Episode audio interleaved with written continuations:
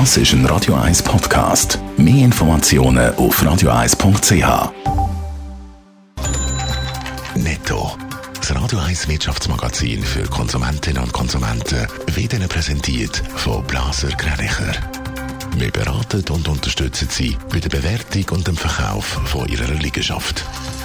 blasergreinicher.ch Adrian Sutter.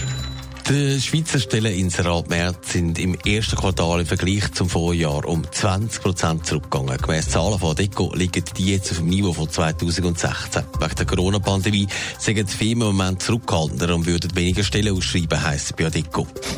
Der Industriekonzern ABB erhöht die Umsatzprognose für das Geschäftsjahr. Grund dafür ist eine starke Entwicklung in der letzten Märzwoche. Der Umsatz ist gegenüber der Vorjahresperiode um rund 11 Prozent auf etwa 7 Milliarden Dollar gestiegen. Der Flughafen Zürich der leidet weiter unter der Corona-Pandemie. Im März sind die Hälfte weniger Flüge verzeichnet worden als vor einem Jahr und Passagierzahlen sind mit 228.000 um 75 Prozent tiefer als vor einem Jahr. Das, obwohl die Pandemie schon im März vor einem Jahr Auswirkungen hat auf die Luftfahrt. Das Gewerbe und die Wirtschaft haben Lockerungen gefordert. Der Bundesrat hat mehr gelockert als erwartet. Und trotzdem ist es wieder nicht recht. Adrian Sutter, das Gewerbe zeigt sich enttäuscht. Ja, dass die Restaurant nur Terrassen dürfen auftun, das sei nicht gewesen, was man erhofft hat, sagt zum Beispiel der Direktor vom Gewerbeverband, Hans-Ulrich Bigler. Der Entscheid ist nach wie vor zögerlich und mutlos.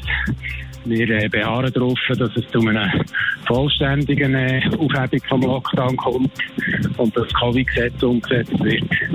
Alles auftun hat man wollen und jetzt nicht nochmal warten. Was sagen die Gewerkschaften dazu? Die wollen ja vor allem das Personal schützen. Ja, die finden weiterhin, dass man muss vorsichtig sein und darum sollen Beizen, die nicht wollen auftun oder auch nicht können, weiter unterstützt werden. Sie kennen auch die Sorgen von und Ängste von der Gastroangestellten. Viele müssen seit Monaten mit weniger Lohn auskommen, zudem fehlt das Trinkgeld und man hat Angst um den Job. Die Kurzarbeitsentschädigung müsse darum verlängert und aufgestockt werden, finden die Gewerkschaften. Netto. Das Radio 1 Wirtschaftsmagazin für Konsumentinnen und Konsumenten.